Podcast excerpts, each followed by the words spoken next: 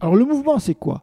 Mais le mouvement, le mouvement, c'est le mouvement dans la matière, parce que la matière, elle est, elle est en mouvement, je bouge. Et ce que je veux, c'est pouvoir bouger, parce que la vie, c'est c'est le mouvement. Et aussi cette immobilité au centre du mouvement. On n'a pas parlé du fulcrum, qui est fondamental. Donc je sens la matière en mouvement. Mais en fait, comme je te l'ai dit, la pensée aussi, elle est en mouvement.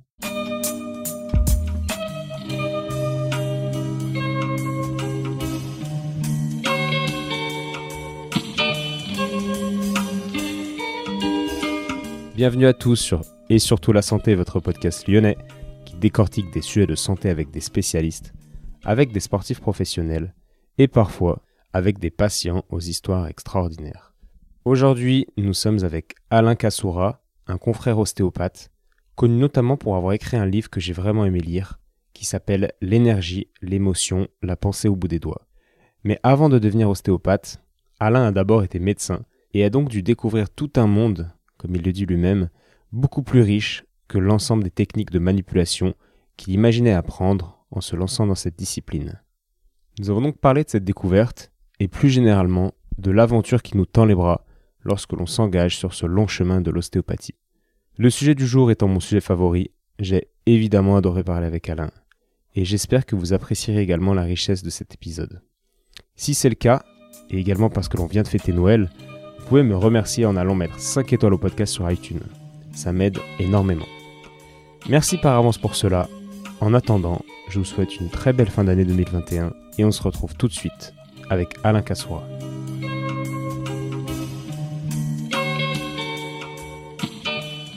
Bonjour Alain. Bonjour Étienne. Merci de me recevoir. Euh, ben, c'est moi, c'est moi. Dans ton Qui te remercie. Bah, avec plaisir. J'ai plein de questions à te poser suite à la lecture de ton livre que, que je partagerai aux, gens qui écoutent via Instagram ou, autre chose. Mais bon, ils vont peut-être pas tous lire le livre euh, dès le début, donc il faudrait que tu te présentes quand même. Pour tous ceux qui ne te connaissent pas, comment tu te présenterais en, on va dire en une minute, quoi, à quelqu'un que tu rencontres comme ça dans Une minute, euh, j'aime la vie. Euh, je suis Gémeaux, donc je suis curieux. Le Gémeaux est très très curieux. Et donc voilà, donc j'ai fait médecine, mais en même temps je dansais, du coup j'ai appris l'ostéo, puis dans l'ostéo je suis allé, euh, je suis allé chercher un petit peu ailleurs, explorer d'autres domaines, à la frontière de, euh, de l'émotion, de la psyché, de la pensée, etc. Et puis par ailleurs, j'adore euh, grimper, j'adore les montagnes, j'adore l'équitation, voilà. J'aime la vie, quoi, voilà. C'est top, c'est une bonne, une bonne présentation. On va décortiquer un petit peu cette. Euh, et j'aime écrire. Et j'aime écrire. C'est un grand plaisir pour moi d'écrire. Et j'ai écrit euh, trois livres, quatre livres, puisqu'il y a un quatrième qui va sortir là en 2022. Et là, tu vas parler du premier, je pense. L'énergie, l'émotion, la pensée au bout des doigts. C'est celui que tu as lu, je pense. Exact. Bah, j'ai les deux autres, mais que j'ai, j'ai pas pu tout lire en entier. Bien sûr. Donc je vais me bah focaliser là-dessus parce que déjà, je pense trop de questions rien qu'avec ce livre à, te poser. Donc, on va commencer par, euh, par ton parcours. Donc, médecin, au début, on va zapper l'enfance parce qu'on n'a pas le temps malheureusement, même si c'est extrêmement intéressant. Donc tu vas faire des études de médecine, tu deviens médecin. Euh, une fierté pour, euh, pour ta famille, pour ton père notamment, t'en parles. Et puis après, au bout d'un moment, euh, bah, tu te lances un peu dans l'ostéo sans trop savoir où tu vas. Est-ce que tu peux nous raconter ces débuts quand tu te lances voilà. Ce que tu imaginais de l'ostéo donc, donc en fait, je, fais, je fais médecine. En fait, j'ai un côté très cartésien. voilà, bon, j'étais bon en maths. Enfin, j'étais le mec. voilà. Et quand je fais médecine, je pense euh, vraiment que j'aborde là une science. Et euh, donc, euh, j'ai une foi absolue dans tout ce qui m'est enseigné. Je pense qu'on m'enseigne la vérité. Ça ne me vient pas à l'idée. vraiment, en fait, j'ai un esprit assez fermé au bout, du compte. quoi. ça ne me vient pas l'idée qu'on peut m'enseigner des choses qui sont erronées, qui, sont, qui vont qui vont bouger, etc. Puisque la science, en fait, bouge tout le temps. Hein. Rien n'est rien rien figé. Mais moi, en bon petit élève, en bon petit soldat, je pensais que c'était la, vérité. Mais il y, a une part en moi qui est très intéressée par l'art. Et en même temps, euh, donc, euh, tardivement, juste après le concours euh, de première année, j'ai commencé la danse. Et puis, il me vient en tête de devenir Baryshnikov, ce qui était quand même tout un programme. Et bon, je vais essayer. Je ne suis pas devenu Baryshnikov, je n'y suis pas arrivé. Euh, et donc, euh, ben, je, je, suis avec des danseurs, j'ai quand même fait des, petits spectacles avec des, pros, etc. Et, mes copains danseurs, euh, ben, ils vont voir des ostéopathes. Quoi. Et, quand ils reviennent, ils sont vachement contents. Ils me disent Ah ben tu vois, j'étais gêné pour les tours pirouettes, maintenant, paf, paf, ça passe bien et tout. Je me dis Mais c'est quoi ce truc quoi? Et puis parfois, ils me posent des questions, ils me disent Mais qu'est-ce que tu crois que j'ai et tout? Mais moi, j'en savais rien avec ce que j'avais pris en médecine. C'est comme ça, en fait, que je suis allé vers l'ostéopathie. Et, mais en fait, l'ostéopathie me dérangeait. En fait, je, me suis dit, il faut que je fasse un truc sérieux. Donc, je savais que Meigne, à l'époque, avait fait, avait introduit la, médecine manuelle euh, pour les médecins. Donc, c'était un truc qui me paraissait sérieux, qui en fait avait découpé en tranches euh, l'ostéopathie pour ne garder que ce qui était politiquement correct pour un médecin. Et donc, en fait, je voulais, euh, je voulais suivre l'enseignement de Meigne. Euh, manque de peau, je n'étais pas spécialiste. Euh, à l'époque, euh, Maine n'acceptait dans son enseignement que les spécialistes. je le contacte, je lui dis que je suis danseur, que je ne suis pas spécialiste, mais que je suis danseur. Ça le fait rire, bien sûr, parce que je dis oui, mais j'ai quand même une connaissance du corps particulière. il me dit oui, non, non, mais ça ne m'intéresse pas. et, et j'écoute une émission de Michel Polac et dans cette émission, on parle de la faculté de Bobigny, où il y a un, cursus d'ostéopathie. Ben, je me dis, ben, je vais aller là, à défaut de, faire autre chose. Quoi. Mais j'y allais pour apprendre des techniques de, manipulation. Je ne pensais pas que j'allais rencontrer un monde et que ce monde allait changer ma vie, en fait. à ce moment-là, tu es médecin, tu imagines que l'ostéopathie, c'est de la thérapie manuelle, comme la plupart des médecins, j'imagine, imagine. Oui. Et, euh, et, donc, tu découvres ça, plus d'autres choses. Oui. Et raconte-nous, du coup, euh, le process un petit peu... Euh, des années, euh, des années études, on va dire. C'est assez rigolo. D'abord, il, me vient une image, on était très très, nombreux. Euh, donc c'était euh, le doyen Cornillo à Bobigny qui essayait d'ouvrir au maximum. Ça s'est refermé considérablement aujourd'hui, mais à l'époque, il essayait d'ouvrir sur des médecines alternatives.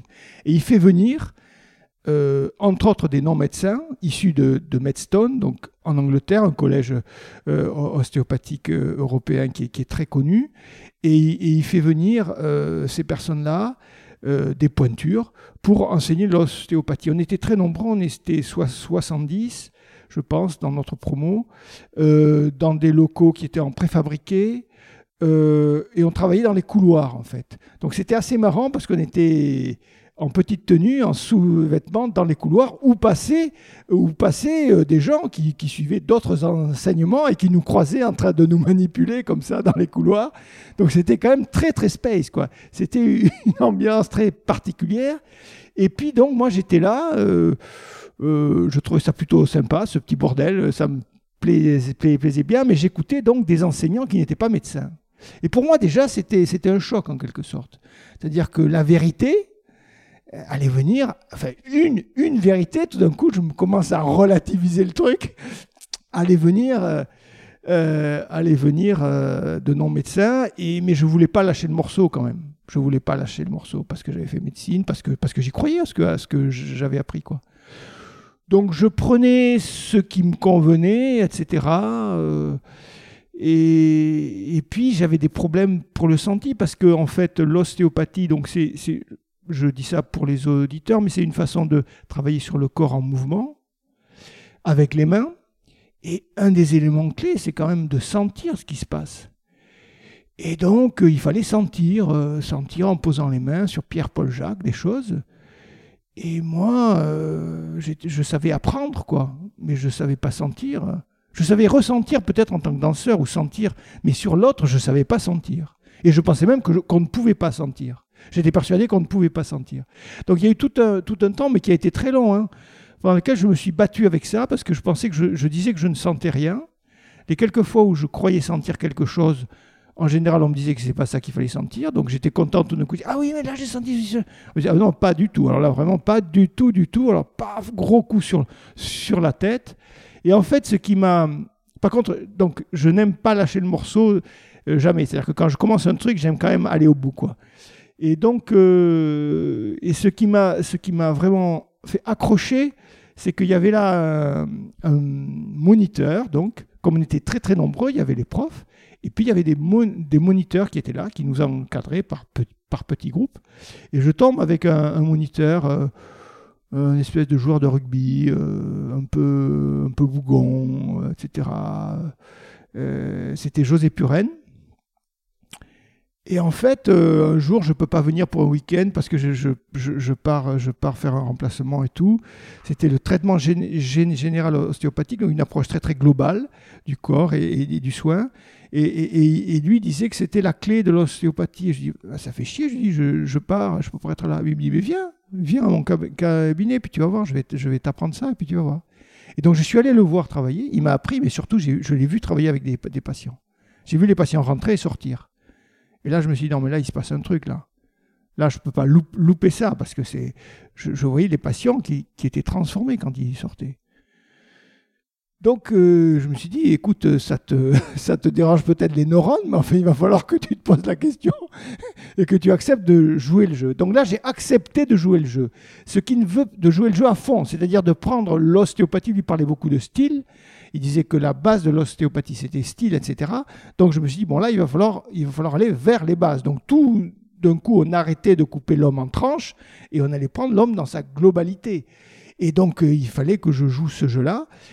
Quant, euh, au senti, euh, c'est difficile d'avoir confiance en soi. Hein. Euh, la confiance en soi, c'est très particulier. On peut, on peut avoir des, être un brillant étudiant et puis pas avoir confiance en soi, au fond.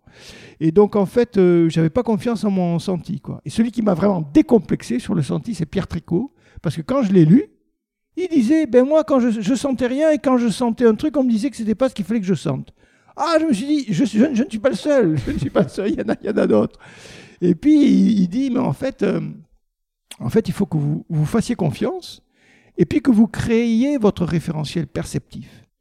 Et petit à petit, et petit à petit, euh, ben, vous allez vous construire à travers ça. Donc tout d'un coup, j'ai compris ça.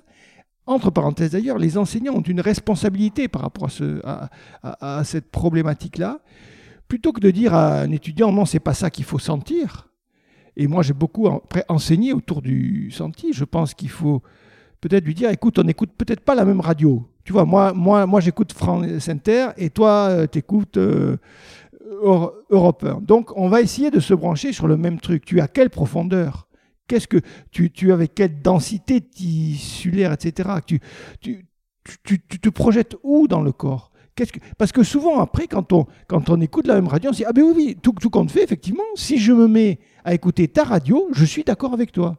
Mais là, moi, c'est pas ça qui m'intéresse, tu vois? Moi, je voudrais qu'on écoute autre chose.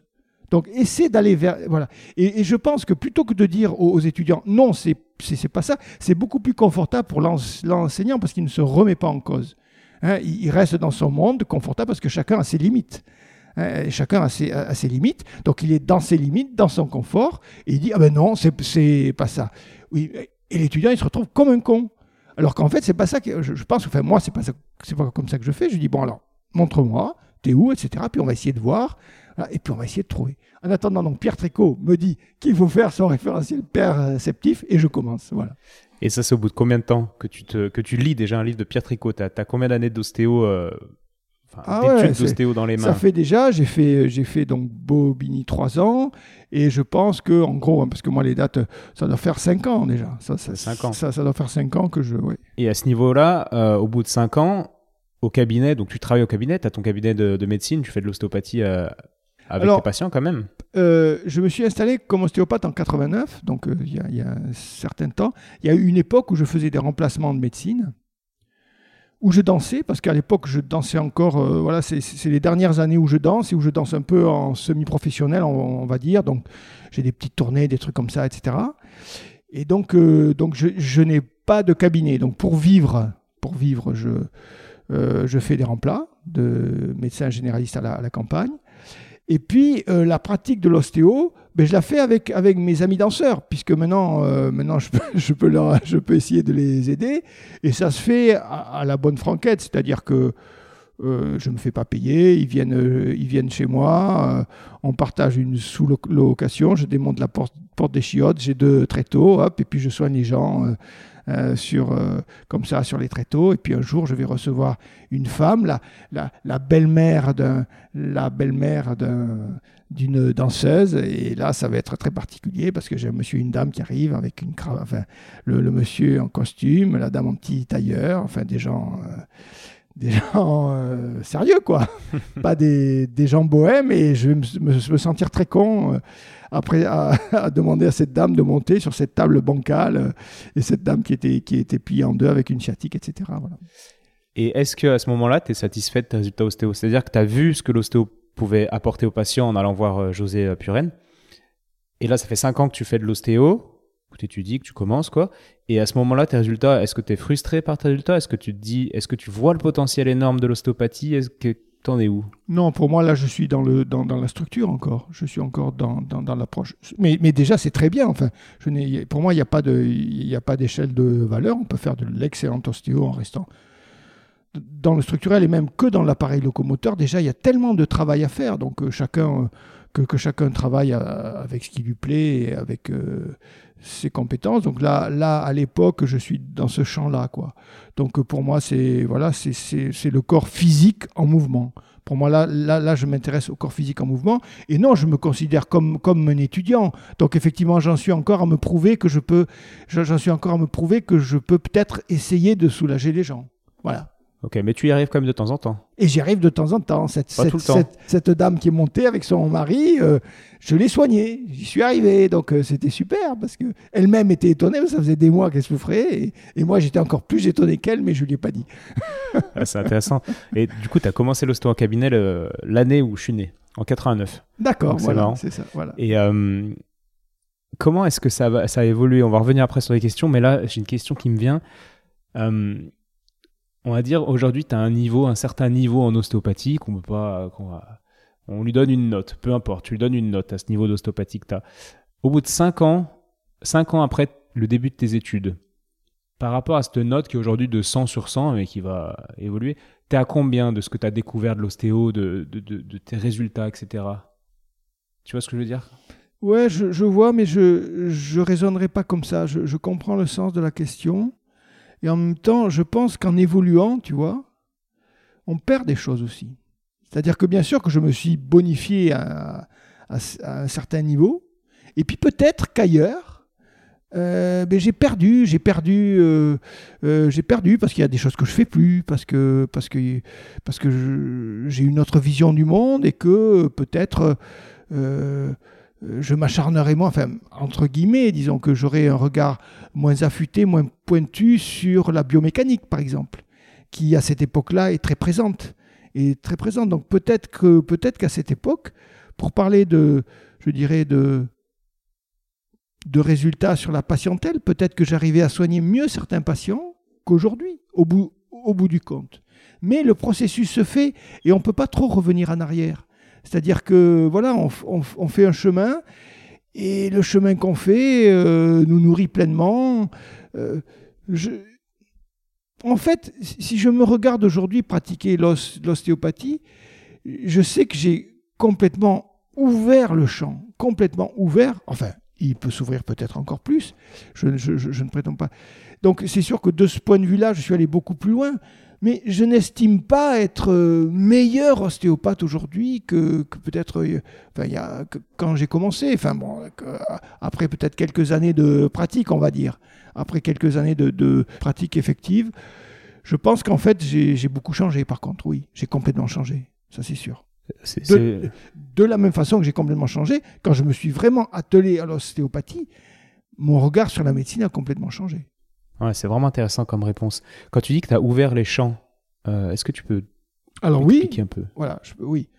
Alors c'est-à-dire que au départ, déjà, au départ, pour moi, quelqu'un qui avait mal, mal au dos, son problème venait du dos en tant que médecin j'ai mal au dos. Bon, je, caricature exprès. On peut, bon, je fais des, bon, mais quelqu'un qui a mal au dos, dans le bas du dos, ça vient du dos. Quelqu'un qui a mal au cou, ça vient du cou. Enfin voilà, hein, c'était bon. on fait le diagnostic, lombalgie, cervicalgie. Voilà, voilà, voilà, c'est ça. Bon, bref, je commence l'ostéo. Je me dis attends, attends, il faut considérer toute la biomécanique. D'ailleurs, les médecins aussi considèrent aujourd'hui toute la biomécanique. Je ne veux pas être caricatural sur la, sur la médecine, J'aime la médecine. Je, suis médecin, c'est ma langue maternelle. J'aime la médecine. Hein. J'ai beaucoup de respect pour la médecine. Donc, euh, je ne rentre pas dans, dans une critique euh, à tout craint de la médecine. Mais donc, ce qui est sûr, c'est que l'ostéo, ça m'a ouvert à cette, cette approche globale de la biomécanique du corps, autrement dit, comment le corps bouge et comment la perte de mouvement à un endroit se répercute sur un autre, etc.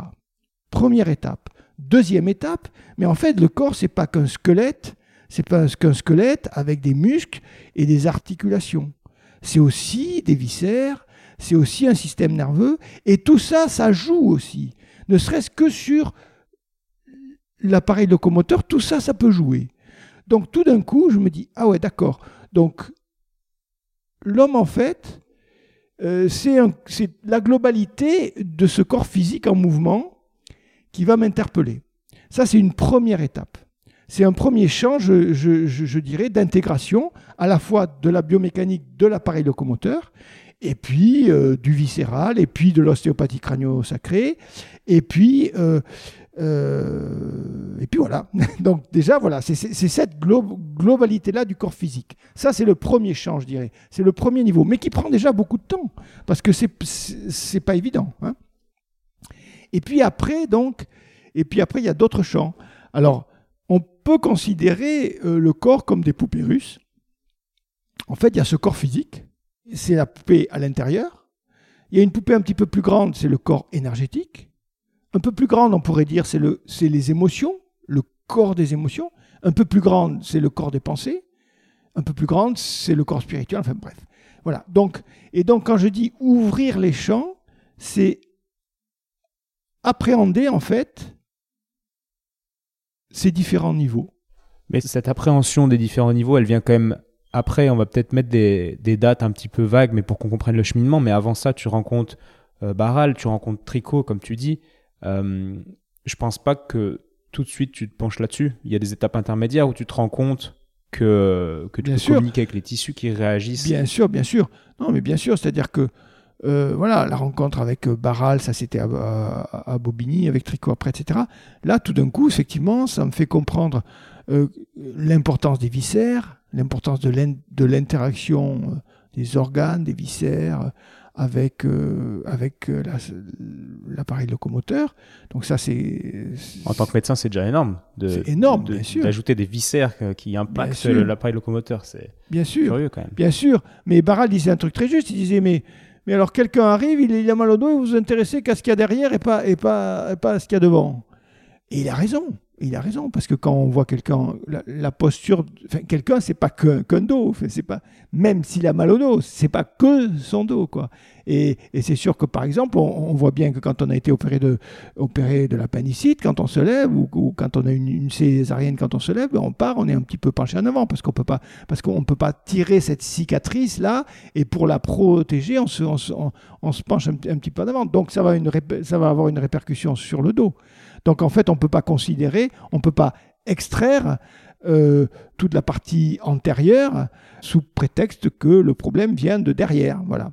Donc, euh, donc euh, l'intégration, l'intégration du viscéral, c'est un moment clé, comme la rencontre avec Pierre Tricot, où voilà, la rencontre avec Pierre Tricot, elle est charnière à plusieurs niveaux. C'est vraiment un grand monsieur Tricot parce que il a, il ouvre des portes.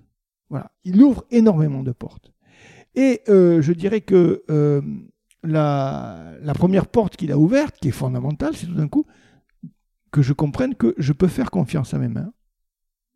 Et je vais construire un référentiel perceptif je vais sentir quand c'est dur, quand c'est mou, quand c'est tendu, quand c'est relâché, à quel niveau de, profondeur. Je vais sentir si c'est dense, si c'est léger comme de la plume, si c'est dense comme du plomb, etc. Sentir tout ça, voilà, sentir tout ça à travers les tissus. Hein, je fais le, parallèle, je n'aimais pas du, tout le vin. Pour les gens qui écoutent, référentiel perceptif, qu'est-ce que c'est? C'est ce que sent ma main. Qu'est-ce que je sens sous ma main? Et donc, pendant mes études d'ostéo, on se réunissait en petits groupes et j'avais un pote qui, était œnologue aussi. Et j'avais horreur du vin, horreur du vin. Je ne suis, voilà. C'était plus culturel parce qu'en en fait, mon, mon, grand-père était cafetier et il y avait des gens sous dans le café et je ne supportais pas cette odeur de la vinasse et ces gens sous et donc je faisais une aversion pour le, pour le vin. Et donc en fait, il me dit, mais c'est pas possible que tu n'aimes pas le vin. Il me dit, mais tu vas voir. Et donc, avant chaque session, on faisait une petite dégustation. Donc, il a fait ça de façon très pédagogique, etc. Et au départ, pour moi, quand je goûtais du vin, c'était mauvais, c'est tout. On peut pas dire c'est plus ou moins mauvais, c'était mauvais, voilà, c'était dégueu, quoi. Et petit à petit, hop, j'ai commencé à découvrir qu'il y a du mauvais, mais plus sucré ou différent, hein, et que petit à petit, et petit à petit, ah tiens, ça peut être bon, ah tiens, ah oui, mais si je m'intéresse à ça, et donc tout d'un coup, j'ai décodé en quelque sorte, et en décodant, ben, j'ai commencé à aimer. Voilà. Et en fait, c'est pareil avec le toucher. C'est-à-dire qu'on, petit à petit, euh, notre main posée, qui au départ sentait quelque chose de très fou, de très global, etc., commence à arriver à décoder des choses et à percevoir. Voilà. Et donc, tricot, ça, c'est le premier truc fondamental. Mais le second truc fondamental qui dit, c'est qu'il dit, voilà, la main posée, il y a trois choses qui me semblent fondamentales. Le, le second truc, c'est qu'il dit qu'en fait, il y a de l'information qui circule. L'énergie, c'est de l'information en mouvement. Et dans le corps, il y a de l'information en, mouvement. Et cette information, on peut l'apercevoir. Donc ça, c'est une révolution. Et cette information, elle ne concerne pas simplement la dimension physique. Ça peut être, euh, euh, ça peut être une émotion qui s'exprime dans le corps. Ça peut être un événement qui nous a marqué. Alors oui, j'avais bien sûr dans l'idée que si j'ai un gros accident de la circulation, euh, des fractures, etc., ou même sans ça, euh, euh, il va y avoir une cicatrisation des tissus et que la mémoire de cet, de cet accident sera là. Mais je n'avais pas forcément dans l'idée qu'un gros choc émotionnel, comme un accident de voiture, peut laisser des traces dans le corps. Et c'est ça qu'il faut comprendre. C'est-à-dire qu'un gros choc émotionnel, euh, la perte d'un être cher ou un trauma, un trauma sexuel par exemple, comme il y en a tellement, etc., ça laisse des traces dans le corps. Ça, je n'en avais pas du tout idée. Et ces, ces informations, elles sont là dans le corps. Et on peut y avoir accès. Ça, c'est quand même incroyable. C'est quand même, ça, tout d'un coup, c'est un monde qui s'ouvre. C'est énorme. C'est énorme, ouais. Voilà. Donc, euh, euh, donc ça, c'était la seconde chose euh, que, que m'a appris Tricot. Et la troisième, j'imagine. Et la troisième. Pardon? Je peux essayer de lire de, dans, dans ton cheminement. La troisième, je dirais que tu découvres que les tissus sont constitués de cellules qu'une conscience avec laquelle tu peux interagir et dialoguer de la même manière que tu dialoguerais avec une personne, à peu près, avec un langage différent, on va dire, mais tu, peux en fait dialoguer avec le vivant via un langage de conscience à conscience. Alors c'est très bien dit, et c'est juste dans, le, dans, dans, ce que propose Pierre Tricot. Mais personnellement, c'est pas ça que c'est pas ça que je vais mettre en avant. Ok, moi c'est ce que j'aurais mis en avant. Dans, mon, dans, dans, mon évolution. La troisième chose, c'est l'importance de ma présence. Ok.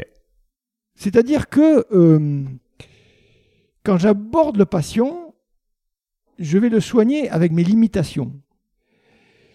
Je ne veux pas aller au-delà de mes limites. Bon, ça c'est une chose, c'est clair. C'est-à-dire que, ben, par exemple, si je, si, je, si je considère uniquement le monde matériel et que je ne considère pas les émotions, ben, je vais le soigner uniquement avec cet aspect-là. Si je, m'intéresse à l'interaction entre l'énergétique et, et le physique, ben, je vais ouvrir ce champ-là. Mais je n'irai pas au-delà. Mais c'est même. Voilà, donc je le soigne avec mes limitations. Mais c'est plus grave encore, ça je ne sais pas s'il le dit Pierre, mais enfin bon, je me permets de le. Mais il doit le dire sûrement, c'est-à-dire que je le soigne avec mes casseroles aussi. C'est-à-dire qu'il ne s'agirait pas que je balance mes casseroles sur le patient quand même. Ça serait plutôt gênant dans cette, euh, dans cette rencontre avec lui. Donc, donc ma présence est fondamentale. Est-ce que tu peux développer? Excuse-moi, je te, coupe, on va revenir à la présence, mais quand tu dis je le soigne avec mes casseroles, comment on imagine tes casseroles que tu transfères aux patients Est-ce que tu peux développer un peu cette idée que, que, tes casseroles en tant que thérapeute puissent interagir avec au cours de la relation patient-thérapeute et éventuellement être néfastes entre guillemets pour, euh, pour le soin? Bon, je, vais prendre un, exemple simple. Euh, euh, ben, il y a des jours où ça va pas quoi. On s'est engueulé avec Pierre-Paul ou Jacques, on, est, on est un petit peu en colère, on est un petit peu énervé, on est un petit peu speedé, etc. Bon, et on arrive et on commence à soigner les gens. Déjà, cet état d'être euh, un petit peu surexcité, un petit peu nerveux, un petit peu tendu, etc. De toute façon, on va interagir avec le patient. Hein. C'est comme en équitation, quand on rentre, euh, qu'on rentre en contact avec un cheval, euh, le cheval tout de suite il, percute hein, sur l'état dans lequel je suis, etc. Donc, donc quelque part, il y a, une, interaction qui se joue. Mais il y a par exemple beaucoup, beaucoup plus grave. si j'ai été, par exemple, victime d'un abus sexuel dans l'enfance et que mon rapport au corps et surtout euh, et en est, est énormément euh, perturbé. Et euh, je vais poser mes mains avec quelque part des interdits, avec des peurs, avec des tabous, etc. Et je vais transférer ça, sans le dire, mais je vais transférer ça. De la même façon qu'il y a un Enfin, c'est ce qu'on pourrait dire, c'est un contre-transfert en quelque sorte. Parce que le premier transfert, c'est ce que, il vient du patient aussi. Mais voilà, donc les casseroles, c'est ça, c'est-à-dire qu'on n'est pas dans un état de neutralité, ça n'existe pas. On cherche à être dans un état de neutralité bienveillante, euh, mais en fait, on n'est pas dans cet état-là. C'est pour ça que c'est important de faire un travail sur soi. C'est pour ça que le psychanalyste a fait une psychanalyse. C'est-à-dire, c'est pour essayer de déjà de, cerner un petit peu le problème avant d'écouter le problème des autres, quoi. Et ça, et ça dans les études d'os, on le fait, on le fait, on le fait pas ça. ouais, ouais. Je racontais justement dans un podcast avec, euh, avec Pierre Tricot qui est passé sur ce podcast. Je ne sais pas si tu savais. Et euh, on parlait de l'importance de d'évoluer en tant que soignant. On va en parler avec toi aussi pour, euh, pour, pour mieux soigner. Et j'en reviens à cette histoire de contre-transfert qui est. En fait, moi, je vois ça plutôt comme des limites. C'est-à-dire que tu en parles dans ton livre tu expliques qu'à un moment donné, quelqu'un t'explique que le thérapeute doit avoir un taux vibratoire supérieur à son patient s'il compte le soigner, entre guillemets. Ce taux vibratoire étant proportionnel, je crois, au travail que tu as fait sur toi et l'espèce de, de, pureté en tant qu'être que, que, tu as en toi. C'est des mauvais mots, mais tu vois ce que je veux dire. et plus tu es avancé dans ce travail-là, plus tu vas avoir un taux vibratoire important, mieux, enfin plus facile ça sera, on va dire, de soigner le patient. Et je pense que ces casseroles, en fait, diminuent ton taux vibratoire en tant que thérapeute et t'empêchent de limite dans tes soins. On peut avoir une vision, oui, oui, on peut avoir cette, cette vision-là, oui. Oui, les, les, les, les, les casseroles, ça nous limite au plan physique, au plan énergétique. Quand on parle de taux vibratoire, on parle d'énergie. Euh, au plan émotionnel, au plan mental, au plan spirituel, etc. Oui, ça, nous limite. Et donc tous ces, tous ces facteurs limitants font qu'en fait, notre soin est conditionné directement par nos facteurs limitants. Donc en fait, c'est important de travailler sur nous pour essayer de, diminuer au maximum ces facteurs. Mais en fait, c'est important de travailler sur nous pour être heureux, parce que le but, c'est d'être heureux. C'est que nos patients soient bien dans leur basket et c'est que nous, on soit bien dans notre basket. Donc en fait, la vie nous fait travailler tout le temps. Et comment travailler? Je m'appelle Étienne, j'ai 32 ans, j'ai envie de travailler sur moi, j'ai déjà fait pas mal de trucs, mais j'ai envie de continuer à à travailler sur moi. Qu'est-ce que tu veux faire Moi, je fais, je propose un cursus de cette fois trois jours, si tu veux. Allez, ça s'appelle l'énergie, l'émotion, la pensée. Il faut, faut, que je t'explique le fonctionnement. Euh, c'est sept fois trois jours et on, on, travaille, on, travaille. On va explorer les différents corps. On va travailler le corps physique à travers les massages, par exemple, tu vois. On va travailler le corps énergétique à travers le Qigong, par exemple. On va travailler les émotions et la pensée. Euh, on va pratiquer la méditation, mais on va pratiquer des rencontres énergétiques aussi qui vont nous solliciter. On va pratiquer des, des, espèces de, rituels psychomagiques où on va être confronté à, à, nos dimensions émotionnelles, à nos, dimensions euh, mentales. L'énergie, c'est un peu le liant, c'est l'information en mouvement. Donc l'énergie, on la retrouve dans tous les corps. Hein. L'éthérique, c'est l'énergétique du, euh, physique qu'on rencontre par exemple dans le Qigong, mais il y a une énergie dans le corps émotionnel, dans le corps mental et dans le corps corps, spirituel. Donc on va travailler tout ça en groupe, en rencontrant d'autres personnes, en étant en interaction avec les autres, etc. Et petit à petit, ça va nous faire cheminer, ça va nous faire avancer. Voilà, on va changer. Merci, ça me donne envie de faire euh, ton stage. J'en ai des, des, tonnes d'autres à faire, je ne sais pas si j'aurai assez de temps, mais je le Celui-là, il est, particulier, je crois qu'il y a... Parce que, non, la, la grande particularité, c'est que on mène le travail sur soi avec l'apprentissage. Et souvent, souvent dans, dans le travail ostéopathique, enfin, on apprend des techniques.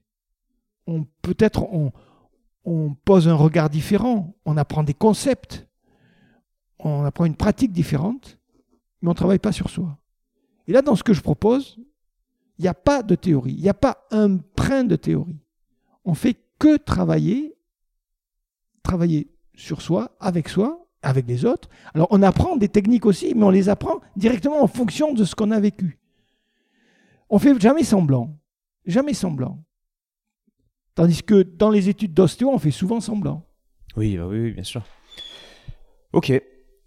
Merci pour cette petite parenthèse. Tu parles d'actes psychomagiques. Est-ce que tu connais la psychomagie? Est-ce que tu pourrais expliquer aux gens ce que c'est? Il faut faire attention à ce qu'on dit parce que ça nous retombe dessus.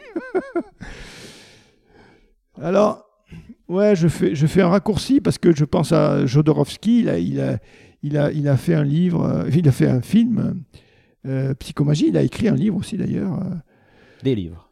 Des livres, oui, mais entre autres, bien sûr, bien sûr, des, des livres. Mu, le maître et les ma- magiciennes, qui est un livre splendide d'ailleurs, mais euh, il a écrit un livre qui s'appelle Psychomagie, je crois aussi. hein. Euh, alors, comment expliquer ça? La psychomagie, c'est- une façon d'accéder à la transformation. C'est une façon de décristalliser des choses qui sont verrouillées en nous. On a vu par exemple qu'un traumatisme physique s'inscrit dans le corps. On va dire qu'il se cristallise dans le corps. Le travail de l'ostéopathe, en redonnant du mouvement, en diminuant la tension, en diminuant la densité, c'est de décristalliser tout ce qui a été bloqué, tout ce qui a été verrouillé. Donc l'ostéopathe, il va essayer de déverrouiller physiquement, suite à cet accident de, la circulation ou autre, ce qui a été bloqué. Mais on voit qu'un choc émotionnel violent, euh, la perte d'un être cher, autre, etc., peut entraîner une cristallisation de tristesse, de peur, etc. Et donc, on va essayer de décristalliser ça. Donc, le, travail ostéopathique va être un travail de décristallisation. Mais la pensée aussi peut se cristalliser. Je peux considérer que je suis nul, que je suis incapable, pas digne d'eux, je, ne- suis pas digne de ceci ou cela, etc. Et ça devient une pensée qui est cristallisée et qui devient une véritable chaîne, c'est-à-dire que ça m'empêche de vivre, enfin ça, m'empêche d'ouvrir des portes, quoi. Et donc je suis enfermé dans cette prison que je me suis faite. Ben, la psychomagie, c'est une façon, en posant des actes, de décristalliser tout ça. En posant des actes qui parfois, alors, les, proposi- les propositions de Jodorowsky sont très extrêmes, hein, faut, faut- vraiment... Mais, euh, mais elles sont intéressantes. Euh, il faut voir, voir son film qui est très très touchant, dans lequel, quand on lit le livre Psychomagie, je, me demandais si c'était pas un peu pervers tout ça. Je, je- je trouvais que c'était tellement poussé loin le, le curseur. Euh, par exemple, une fille qui a été euh, incestée par son père va se présenter à lui devant comme euh, habillée comme une prostituée, couverte de, de, de, de- de sang des règles. Elle va lui balancer euh, à la figure peut-être sa jupe pleine de sang. Enfin bon, bref, je, je, c'est- je, je- je dis des trucs comme ça, mais enfin c'est de ce niveau-là. Ouais, hein. je vois très bien. C'est- de ce niveau-là. Donc c'est très ça demande beaucoup. Et quand on voit son film, quand on voit son film, on voit un, bon papa. On voit un gars vachement sympa déjà. C'est-à-dire que euh, ça a l'air beaucoup moins tordu. Dans son film, il a l'air beaucoup moins tordu, même s'il fait faire des choses très particulières euh, que les gens acceptent de faire. D'ailleurs, c'est étonnant. Ils acceptent même en, en public. hein. Marcher dans la rue avec une chaîne, par exemple, qu'on tire. euh, marcher dans la rue avec une chaîne comme ça. euh, un couple qui marche enchaîné dans la rue. Euh, jusqu'à ce qu'à un moment donné, on pose un autre acte qui va signifier autre chose, etc. Donc c'est lié, en fait, c'est lié le senti, ce que je sens physiquement dans mon corps, l'acte psychomagique, c'est la rencontre de ce que je sens dans mon corps, de ce que je ressens émotionnellement et de la représentation que j'en ai. Et on va jouer sur ces trois plans. On va jouer sur ce que je ressens dans le corps, sur les émotions que je vais changer et sur la pensée que j'ai. Et on va, on, va faire bouger ça un peu comme fait le MDR, mais en allant beaucoup plus loin. Et donc, à un moment donné, paf, ça pète. La puissance du, du symbole. Ouais, du, du symbole confronté au physique, à l'émotion et à la pensée. Ouais, non, c'est super intéressant ta réponse. Parce que moi, j'aurais expliqué ça de manière un peu plus simple. J'aurais dit qu'en fait, la psychomagie, c'est la- c'est- c'est une, une thérapie qui consiste hum, le thérapeute va, va prescrire des, des, actes psychomagiques, donc des actes qui vont être des, des choses à faire, et ces choses-là vont peut-être avoir ni queue ni tête, mais on va avoir une action, enfin une, un impact via, le symboli, via leur symbolisme dans ton inconscient, et déverrouiller des choses au niveau inconscient qui vont changer euh, d'autres Oui, choses à tous les niveaux. Quoi. Oui, c'est vrai aussi. oui, oui. Ouais. Et tu as lu La danse de la réalité? Non. Je te conseille en tant que danseur. On comprend bien le cheminement et à la fin, c'est à la fin de sa vie en fait que Jodorowsky euh, développe la psychomagie. Et en comprenant toute, toute sa vie depuis le début, depuis ses débuts au Chili, etc., c'est super super intéressant. C'est un des livres qui m'a le plus euh, inspiré de- durant ces cinq dernières années, je dirais. Et il y a un autre livre qui m'a beaucoup beaucoup parlé, euh, dont je voudrais que tu, que tu nous parles aussi, c'est le, le livre de Jacques-André Duval, où il raconte un peu ce qu'il a appris avec Baker, etc. Je sais plus le nom exact de technique d'échange réciproque, quelque chose comme ça. Et qu'est-ce que tu as appris Qu'est-ce qui a changé la rencontre chez toi de, de ce gars-là? Alors moi, j'ai, moi, j'ai pas rencontré Duval. Ok, je pensais que tu l'avais rencontré. Eh non, D'accord. j'ai pas rencontré Duval. J'ai rencontré Alain Roch, qui a été un élève de Duval. Même question avec Alain Rock, du coup, ouais. Un, un élève qui a été, euh, qui a été, euh, je pense, euh, c'est un mec génial un peu Alain quoi. Donc c'était un pote à moi. On s'est retrouvés à enseigner, à fonder ostéopratique ensemble. Donc on était enseignants tous les deux os- os- ostéopratique. Et on s'est rencontrés comme ça. Et c'est l'histoire d'une amitié avec une personnalité qui est, assez extra- extraordinaire. Et moi, du coup, je l'ai suivi dans son. J'ai suivi ses cours, etc. Enfin voilà quoi. Et en fait, c'est par lui que j'ai que j'ai contacté euh, Duval, qui fait beaucoup référence à Baker. Et Pierre Tricot fait beaucoup référence à Rollin Baker aussi. Voilà. Alors je dirais que pour moi, la rencontre avec Alain Roch, c'est donc on va parler de ma rencontre avec Duval puisque je, n'ai pas rencontré Duval. Ça s'est pas fait, ça s'est pas fait à travers le livre de Duval, ça s'est fait à travers la personnalité très complexe d'Alain. Et en fait, ce que j'en ai retiré, c'est une ambiance, une atmosphère, quelque chose, quelque chose dans l'indicible qui s'est passé entre nous. C'est ça au fond qui m'a marqué, plus que les concepts. Euh, voilà, il y a quelque chose qui s'est fait et qui a fait que euh, j'ai regardé un peu le monde différemment aussi. Voilà. C'est-à-dire que ça m'a ouvert à différents champs. C'est-à-dire que au fond, ça avait été dit par, Pierre Tricot, mais j'avais peut-être pas percuté. Il y avait des choses que Pierre avait dites, bon, mais que j'avais pas intégrées, euh, je les avais pas digérées. Et en fait, euh, Alain Roch euh, m'a ouvert des portes. C'est lui qui m'a permis de rencontrer Bruno Repetto, qui a été euh, vraiment une, une grande clé pour moi. Ça a été vraiment euh, le coup de pied au cul euh, ultime, je dirais. et euh, voilà, c'est une ambiance, c'est une amitié, c'est quelque chose qui fait que il y a une atmosphère quand, dans le soin.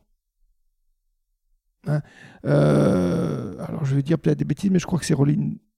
Je ne sais pas si c'est ce Soland ou Baker, je crois que c'est. C'est Baker peut-être qui disait. Ou ce Sutherland peut-être. Qui disait quoi? Qui disait euh, où est le LCR Une réponse complètement fumeuse, complètement loufoque.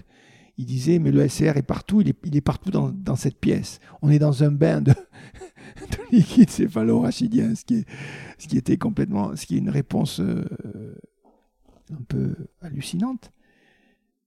Mais en fait, la présence, c'est ça aussi. C'est-à-dire que je me connecte à une qualité, je m'imprègne de cette qualité, cette qualité elle va diffuser partout. Donc je suis cette qualité et je la diffuse. Et, le patient prend cette qualité. Et je dirais que ma rencontre avec Rocco, puisqu'on l'appelait Rocco, hein, euh, on l'appelle toujours Rocco, c'est ça. C'est que à force, je me suis imprégné d'un truc et la place de la méditation. Il y avait une, dimension bouddhiste chez Alain.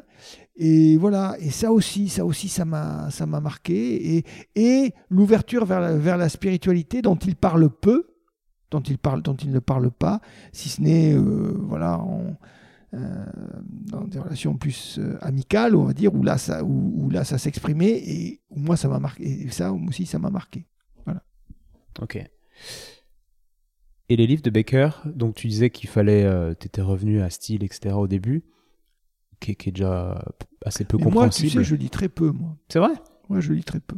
Ok, parce que j'allais te demander un conseil pour, pas un conseil, mais ton expérience sur le l'aventure Baker en fait, parce que c'est toute une aventure de lire et de comprendre Baker. C'est un peu comme de comprendre les auteurs. Euh, Alors j'ai lu le livre de, de Duval, euh, et puis j'ai lu quelques des extraits, mais j'ai pas lu tout, tout Roland Baker. D'accord. Tricot, t'as as lu ces, ces manuels? J'ai lu un peu Pierre, ouais. Mais je je suis pas un fada. Moi j'aime j'aime bien la pratique. Ok. J'aime bien. Je comprends. J'ai Mercure en Taureau. Et donc, euh, Mercure, c'est la connaissance, c'est la, c'est, la communication, c'est la connaissance. C'est, et, le taureau, il est, très, il est très dans la matière. Donc, moi, j'aime. Euh, alors que je suis Gémeaux, un signe d'air qui aime, beaucoup, euh, qui aime beaucoup les idées, en fait. L'apprentissage passe pour moi beaucoup dans, dans la pratique. C'est pour ça d'ailleurs que dans mon cursus, il n'y a que de la pratique. Alors j'envoie des mails de temps en temps avec des trucs théoriques, des trucs que j'ai écrits, tout ça, etc., que les gens lisent ou pas. Je leur dis, si vous voulez le lire, tant mieux, parce que vous aurez des, éléments théoriques en plus. Mais si vous voulez pas le lire, ça vous fait chier, ne, le lisez pas, venez, voilà. Ok. Et je, voulais un peu te guider sur euh, ce qu'on appelle l'ostéopathie involontaire. Tu, divises, enfin non, c'est pas que tu divises, mais tu parles de l'ostéopathie volontaire que tu ouais. au début, l'ostéopathie involontaire derrière que te fait euh, appréhender euh, ce fameux Rocco, je crois. Oui, oui. Est-ce que tu peux nous parler de, de, de ce que c'est que ça de cette découverte de l'ostéopathie involontaire? Oui, tu as raison, ça c'est un, grand, un grand moment aussi. C'est un grand moment. Je, pense. Mais oui, oui, bien sûr. Heureusement que tu es là pour, pour nous cadrer, parce que sinon. Oui. Ben, C'est-à-dire que. Au départ, au départ euh, si je reviens au tout début, je vais apprendre des techniques. Et donc je vais soigner quelqu'un en faisant des techniques. Donc je vais faire mon diagnostic, je vais faire une manipulation, je vais donner du mouvement. Donc c'est moi en fait le thérapeute. Et ce qui m'importe, c'est d'être le thérapeute, c'est de soigner. Je veux soigner les gens. Et du coup, je suis fier de soigner les gens, parce que quand même, ça, flatte mon ego d'arriver à soigner les gens en, faisant des techniques. Et tout d'un coup, ah ben non, on va pas vraiment faire de technique. Ça va se faire. Quelque chose va se faire à travers le toucher. Quelque chose qui va dépendre beaucoup de la qualité de la présence et qui va faire que dans ce dialogue silencieux, avec pour interface la main en contact, il va se passer quelque chose. Là, on rejoint la psychanalyse aussi, c'est-à-dire que, mais la psychanalyse, l'interface, c'est le verbe. Mais au fond, on fait, on fait pas grand chose, quoi. Mais en même temps, il se passe quelque chose. Donc ça se fait. Ça se fait. Donc tout d'un coup, je ne suis plus euh, celui qui va faire que le miracle va arriver. Je suis juste là comme un intermédiaire, modeste, quoi. Donc il faut, donc je deviens euh, plus modeste. Et au fond, c'est ça l'idée, c'est que plus on avance dans la pratique, plus on devient très modeste. Enfin, enfin moi, moi perso, euh, c'est vrai. Non, mais euh, voilà, au début. Euh, donc aujourd'hui, bon, ouais, il y a des trucs que je fais qui sûrement sont très bien, mais enfin, voilà, je suis quand même très modeste sur ma pratique. Donc l'ostéopathie involontaire, si, on peut, ça se résume pas, mais on, pourrait résumer ça à une sorte de de, mise en condition dans, la pièce, là où tu traites, via ta, présence, via tout un tas de paramètres, via ton ouverture, les barrières que tu as fait lâcher, tu, arrives à, faire ressortir ce qu'ils appellent la santé, les, les ostéopates qui font la, la, biodynamique. C'est une sorte de, catalysation. En gros, tu deviens une sorte de catalyseur de santé, enfin de, de mouvement. On va contacter une force de vie en quelque sorte. Ouais, ouais, c'est super dur à expliquer. Une, une, énergie vitale qui va faire que on va aller vers un, euh, vers une résolution du problème. On va essayer de faire que cette énergie vitale s'exprime. On pourrait dire on va essayer de on va essayer de contacter la vie, mais la lumière pour la laisser s'exprimer. Et là, c'est très intéressant parce que tout d'un coup, on peut faire, on peut basculer vers, vers répéto. C'est-à-dire que là, on contacte la vie, on contacte le positif, on contacte la lumière. Et j'aime bien répéto qui dit Ouais, c'est bien, on peut mettre du parfum dans la pièce, on peut mettre du parfum dans la pièce, mais s'il y a un rat crevé, au bout du compte, ça va continuer à puer dans la pièce. À un moment donné, il va falloir quand même enlever le rat crevé. Et c'est vrai qu'il n'y a pas que de la lumière, il y a de l'ombre aussi. Et donc parfois, il y a cette rencontre avec l'ombre, et il va falloir s'occuper de l'ombre aussi. super intéressant. Et ce répéto, il est toujours en vie? Ah oui, euh, je pense que je me demande même s'il n'a pas mon âge ou un peu plus, il doit être un petit peu plus âgé que moi, mais pas, pas tellement, pas tellement. c'est intéressant d'aller le, rencontrer. Ah, je te conseille. Ah euh. oui, oui, oui, bien sûr, oui. Alors, alors lui, il, est hors de ça. Enfin, je veux dire, c'est un plutonien. Et ce que je vais dire, c'est qu'on a fait trouver ça complètement débile. Mais moi, j'ai beaucoup d'amour pour lui, quoi, tu vois. Je, je, je dirais, mais lui, ça, il m'étrangle, là. et de, ouais, il m'a tellement appris beaucoup. Ouais, super. Ok. Et ce que tu racontes, ça, me fait penser à une, patiente que j'ai vue récemment qui est, qui est, médecin urgentiste, puis en plus, elle écoute les podcasts.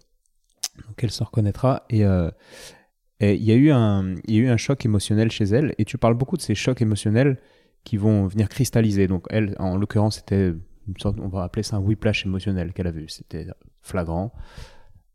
Et je parlais beaucoup de ces chocs avec un invité que j'ai eu qui s'appelle François Levin, qui, qui fait de la biodynamie, mais de la psychologie biodynamique en fait. Et il m'explique qu'en fait, on, parle souvent de choc, de choc, mais moi, il m'a beaucoup aidé parce qu'il me dit, mais souvent, en fait, c'est pas des chocs, c'est des, des, états. C'est par exemple un père qui va être absent pendant, pendant quelques années de la vie. Il n'y a aucun traumatisme, mais par contre, le choc, c'est vraiment quelque chose de, de, une atmosphère latente qui va cristalliser. Est-ce que tu peux nous parler de ça aussi? Et de la différence avec un choc ou, des similitudes avec un choc émotionnel, ces sortes de, de déséquilibre émotionnel euh, qui durent ben, on pourrait dire que dans notre vie, il y a, on pourrait dire qu'il y, a des, il y a des événements clés, parfois, marquants, parfois qui se répètent d'ailleurs, dans la même, euh, euh, dans la même tessiture, dans la même nature. Parfois, certaines personnes vivent, revivent, revivent des événements de la même nature, des traumas de la même nature. Alors ça, c'est sûr qu'à chaque fois, on, engramme un petit peu plus profond la problématique. Et puis, effectivement, il y a aussi le cours de la vie, on pourrait dire, sur cette ligne du temps, il y a le cours de la vie qui est plus ou moins infléchi. Donc il peut y avoir des lignes brisées, les chocs, les traumas, euh, physiques, émotionnels, mentaux, etc. Il peut y avoir des traumas mentaux. Parfois on peut, avoir, on peut être confronté à une situation, on a l'impression qu'on va devenir fou, parce que c'est ingérable. On n'arrive pas à gérer. C'est même pas émotionnel, c'est que mentalement, c'est pas envisageable. On peut, peut pas comprendre ça. C'est pas possible. C'est pas humain, quoi. Donc, euh, donc il peut y avoir des traumas comme ça, donc qui brisent, qui brisent ou qui d'un coup une cassure dans la ligne de vie, qui l'oriente dans une autre direction. Et puis effectivement, il peut y avoir un infléchissement de cette courbure parce qu'on est en relation tout le temps, on est en interaction. On est un océan d'informations, nous, conscients et inconscients, un océan d'informations en interaction avec le monde. Et on là, on interagit, nos deux océans d'information interagissent là. On interagit avec le patient, etc. Et donc, effectivement, il y a des phénomènes d'attraction ou de répulsion qui font que hop, le parcours d'une vie s'infléchit comme ça progressivement. Et effectivement, effectivement, le sentiment, par exemple, d'absence, sentiment de non-reconnaissance, d'injustice, etc., ça peut venir comme ça, ça peut s'immiscer sans qu'il y ait forcément de, choc brutal, quoi. Tout à fait. Cool, merci pour cette, euh, cette précision. Pendant qu'on y est, ça me fait penser à une problématique qui m'intéresse en ce moment. J'aimerais avoir ton, ton avis sur le sujet, pas ton avis, mais ton, ta lecture de ce problème qui est le burn-out, qui touche beaucoup de gens. À Paris, peut-être encore plus qu'à Lyon, je sais pas. Euh, comment t'expliquerais le, ce, qui est un burn-out à, un gamin de 10 ans? Moi, je dirais que c'est un élastique qu'on a tiré, tiré, tiré. On s'est pas vraiment forcément aperçu qu'on tirait sur l'élastique. on n'a pas forcément eu conscience parce qu'on était tellement dans le jeu de tirer sur l'élastique qu'au fond, on était pris dans le truc. quoi. On tirait sur l'élastique, on s'en apercevait même pas, et puis tout d'un coup, paf, l'élastique pète, et là, c'est fini. Là. On a, on a l'élastique est cassé et, et on ne peut plus avancer parce que c'est l'élastique qui nous faisait avancer. Et y a-t-il des, des choses à faire pour euh, se rendre compte que l'élastique est en train de se mettre sérieusement en tension? Ah, Je pense, oui, je pense que des... Je pense que le rappel de soi est fondamental. C'est-à-dire? Et le rappel de soi, c'est le fait de, de revenir à soi, de revenir au senti déjà. Donc à la dimension physique. Alors c'est pas mal, par exemple, pratiquer un petit peu de Qigong tous les jours, quoi par exemple. Mais pour d'autres, ce sera aller taper dans un, dans un, dans un sac de, de sable euh, en faisant de la boxe. Ou pour d'autres, ce sera d'aller courir aussi. C'est pas, faut, pas il faut que ce soit adapté à la personne aussi. Mais à un moment donné, consacrer un temps pour soi, rien que pour soi. Ouais, et ce temps-là qui peut faire office de référentiel. C'est-à-dire quand tu vas courir, tu te rends bien compte qu'en fait, tu n'as plus de forme, tu n'es plus bien, puis tu as une douleur là, une douleur là, une douleur là. Tout à fait. En fait, tout, tout, ce qu'on ce qu'on appelle le surentraînement. Oui, c'est ça, parce qu'il ne faut pas tomber effectivement dans la surenchère. C'est-à-dire que non seulement je tire l'élastique dans le travail, euh, mais je tire l'élastique aussi dans le sport, etc. Je tire l'élastique. Donc, c'est classique d'ailleurs. Oui, donc effectivement. La, la méditation, bien sûr, c'est un temps où on se pose. Accepter de se poser. C'est pas évident. Je me le dis à moi-même qui fait tellement de choses, tellement de choses, et les gens autour de moi me disent que je devrais me poser. Peut-être que je suis le premier qui va faire un burn-out, tu vois. Peut-être que je suis. voilà. Mais euh, c'est vrai que c'est impressionnant. C'est vrai que c'est impressionnant de voir comment, tout d'un coup, paf, il n'y a plus rien. C'est assez incroyable. Peut-être qu'on aura une explication autre dans quelques années. Peut-être qu'on verra qu'il y a quelque chose d'autre qui se, qui se joue. Mais aujourd'hui, parce que c'est vrai qu'avant, on n'en voyait pas trop des tableaux comme ça. Est-ce que tu pourrais avoir une lecture euh, type médecine chinoise, t'en parles beaucoup dans le livre. Euh, je sais pas. Est-ce que, est que tu, tu, tu, associerais ça à, une, un vide de l'énergie du rein, etc. Est-ce que tu pourrais nous parler de ce genre de, de choses? Je pense que là, si tu rencontres Bruno Repetto, il te, il te, il te répondra abondamment. Non, là, sur, sur ce sujet-là, je ne serais pas. Euh... Non, on ira demander à M. Repetto pour moi, euh, veut. Euh, pour moi, euh, moi j'ai l'impression que c'est dans la tête que, que ça se passe. Moi j'ai l'impression que c'est dans au niveau du, du cinquième ou du sixième chakra. C'est, c'est là qu'il y a un truc qui. Il y a un bug à un moment donné. qui, bien sûr, se répercute sur tout le système hormonal, etc. Mais pour moi, c'est plus, je, le situerai plus dans l'espace du mental. Alors oui, bien sûr, il y a, une difficulté de se connecter à cette énergie des reins euh, et à la terre aussi, au premier chakra. C'est pour ça que, euh, voilà, euh, marcher, enlacer des arbres, marcher pieds nus dans la terre, ça peut être bien. Hein. Voilà. C'est pour ça que le Qigong aussi est bien, parce que ça fait beaucoup travailler l'enracinement. Euh, mais pour moi, ce qui se passe, ça vient de. C'est là-haut que ça pète. Pour moi, l'élastique, il pète. Euh, il pète. Euh, c'est le système neuro-endocrinien qui. Ok, non, mais on, gardera ces pistes et puis on. Je vais interroger d'autres gens, puis on fera un mix de tout ça, on, on bah, réfléchira. tu, me, tu, me, tu me diras ce qu'il en est. ouais, je, je t'enverrai, avec plaisir. Question pragmatique, on va dire type cas clinique je suis venu te voir en consultation il y a un mois, je reviens. Ah, je m'en souviens pas, merde. et là, je te dis, euh, Alain, je comprends pas, j'étais épuisé. Pendant trois jours, j'étais épuisé après, euh, après la consulte. Qu'est-ce que tu m'as fait? Comment t'expliques ce phénomène au patient, toi?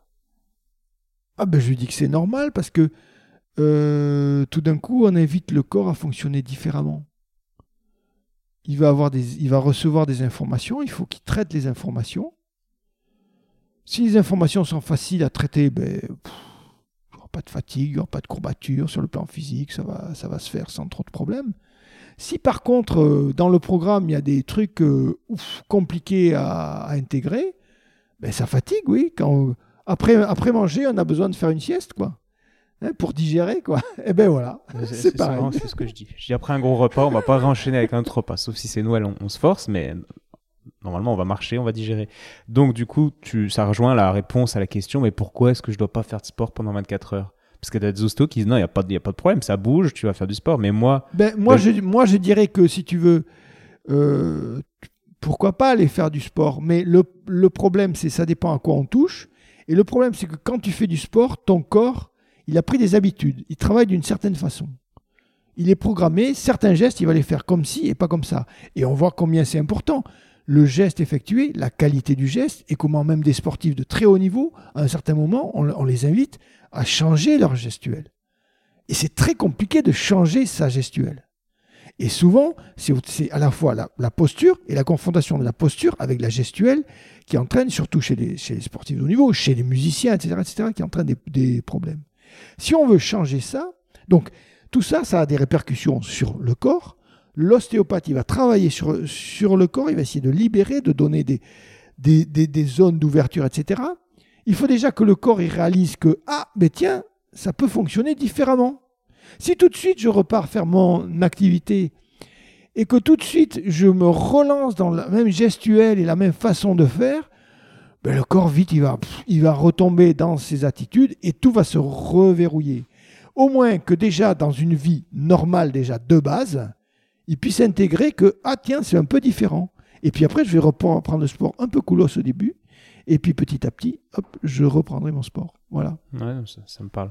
Moi, j'explique souvent, enfin, je, prends l'image d'un. C'est marrant parce que je parle en termes d'image. C'est vrai que c'est difficile à expliquer autrement qu'avec des images et des métaphores. Mais j'explique que c'est comme quand on, met à jour un logiciel sur un ordinateur ou quand il y a une mise à jour qui se fait, bah, on lance pas d'autres programmes en même temps. Quoi.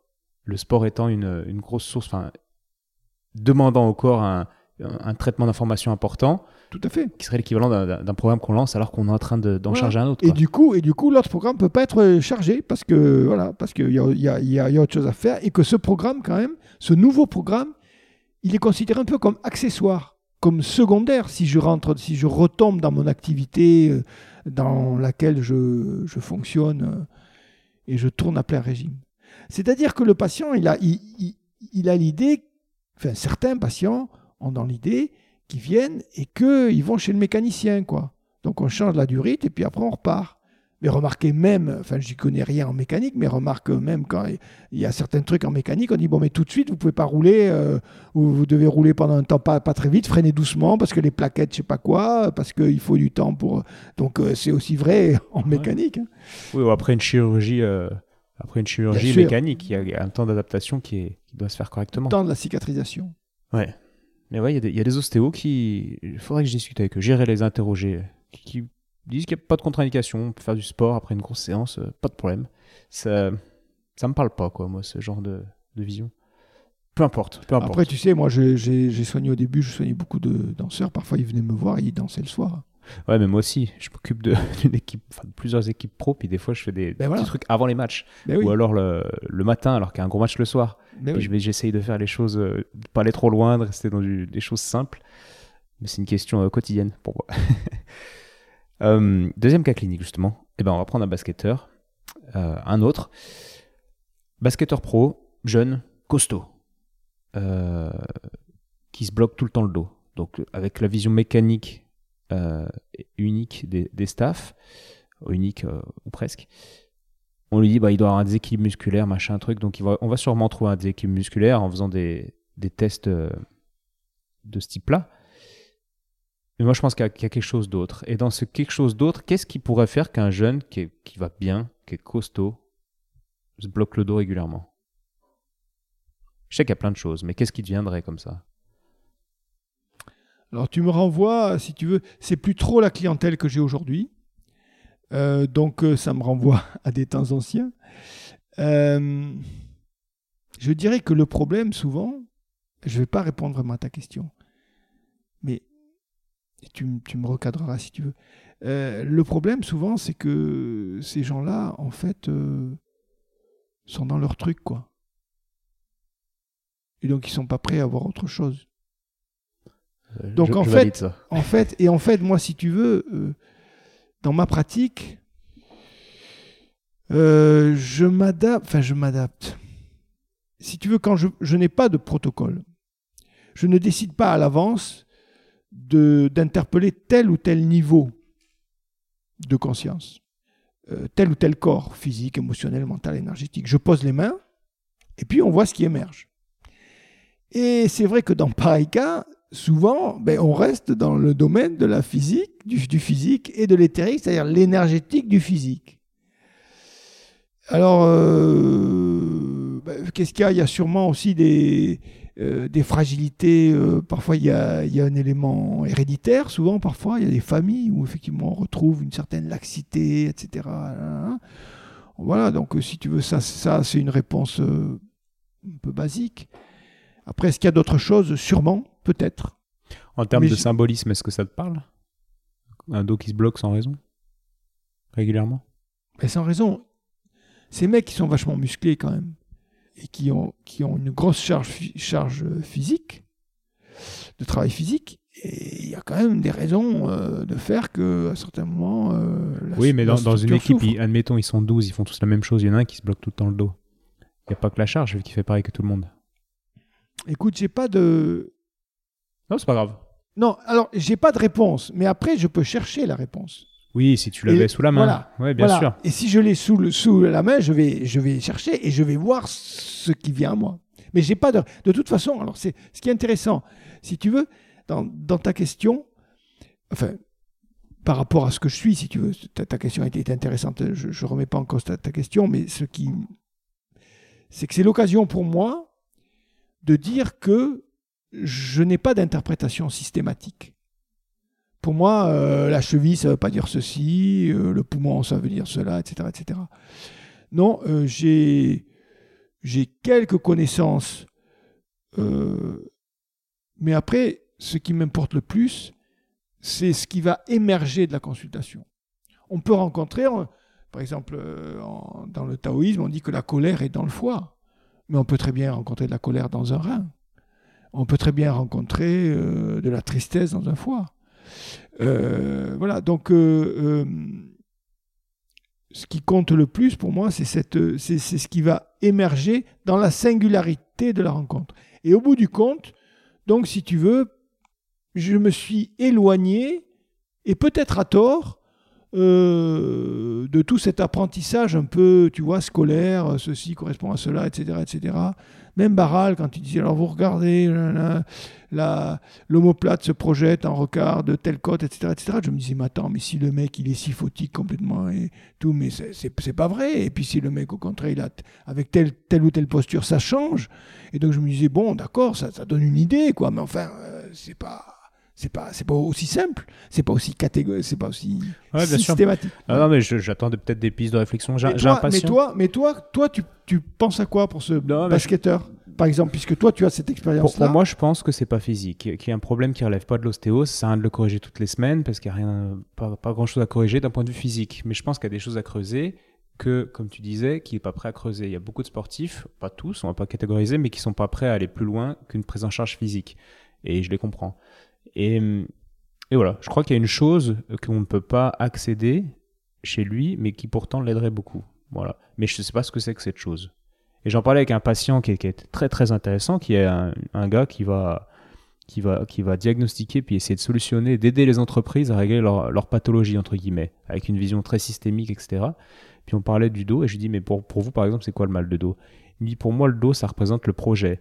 Et quand il y a une différence trop importante, un désalignement entre les motivations qui sont en lien avec des choses euh, inconscientes et la volonté, qui est de l'ordre de la, la conscience, qui, est quelque chose en, en lien avec la conscience, qui a un désalignement entre les motivations et la volonté profonde, ou les motivations profondes et la volonté peut-être plus superficielle, ça crée des problèmes de dos. Il me ça. Et je trouvais ça intéressant. Ben, c'est très, très intéressant et moi, moi, ça me parle beaucoup. C'est-à-dire que dans mon approche des, des- patients, si tu veux, je vais tester, enfin, je vais essayer de recevoir des informations du corps physique, du corps émotionnel, euh, du corps mental, et on voit si on, on s'ils marchent ensemble ou s'ils marchent dans des directions différentes. Et ça, par contre, ça arrive, effectivement. Et, euh, et euh,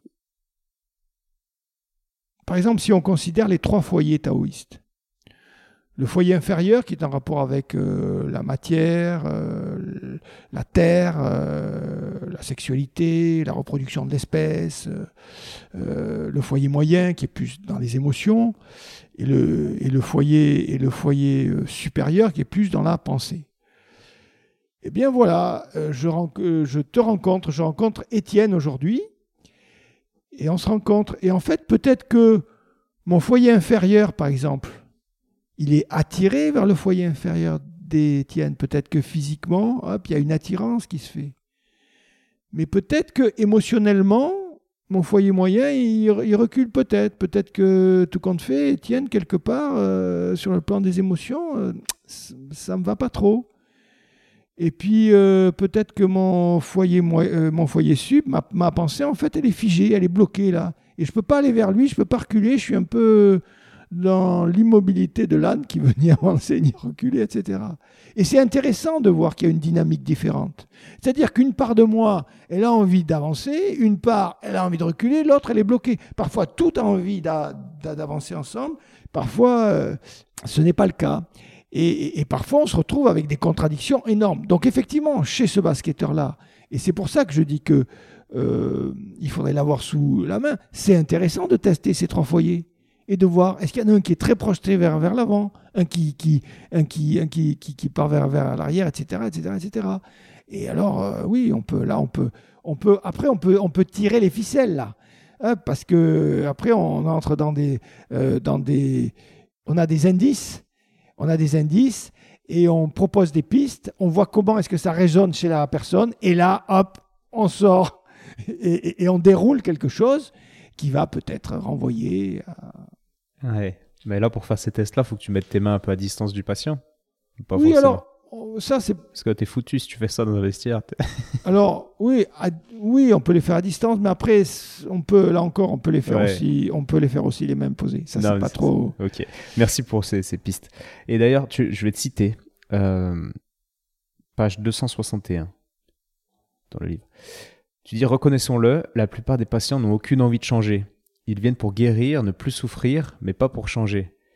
Et ma question est quel est le rôle du changement dans la guérison et quelles sont les limites potentielles euh, liées au non-changement dans un chemin vers la guérison? Je ne sais pas si je suis clair. En quoi ce besoin de changer peut, peut être euh, vertueux pour aller vers la guérison? Alors aujourd'hui, dans, ma patientèle, je, vois beaucoup de gens qui sont dans des problématiques euh, chroniques, euh, souvent très émotionnelles, très psychiques, avec euh, les méandres d'un inconscient qui, qui s'exprime par à coup sans que la conscience puisse trop voir ce que ça raconte, cette histoire.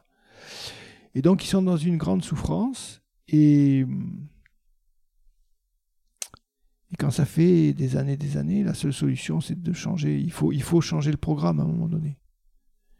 Donc il faut, il faut, il faut changer. Alors parfois, le changement peut se faire euh, euh, de façon quasi miraculeuse. Hein. Ça arrive qu'il y ait une consultation et que paf, ça débloque tout. Hop, on va tomber sur. La ligne a été brisée à un moment donné.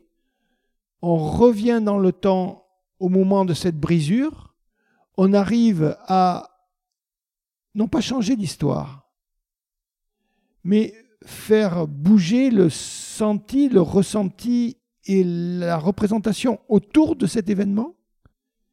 Et tout d'un coup, cette ligne, hop, se réaligne. Et là, quelque chose change.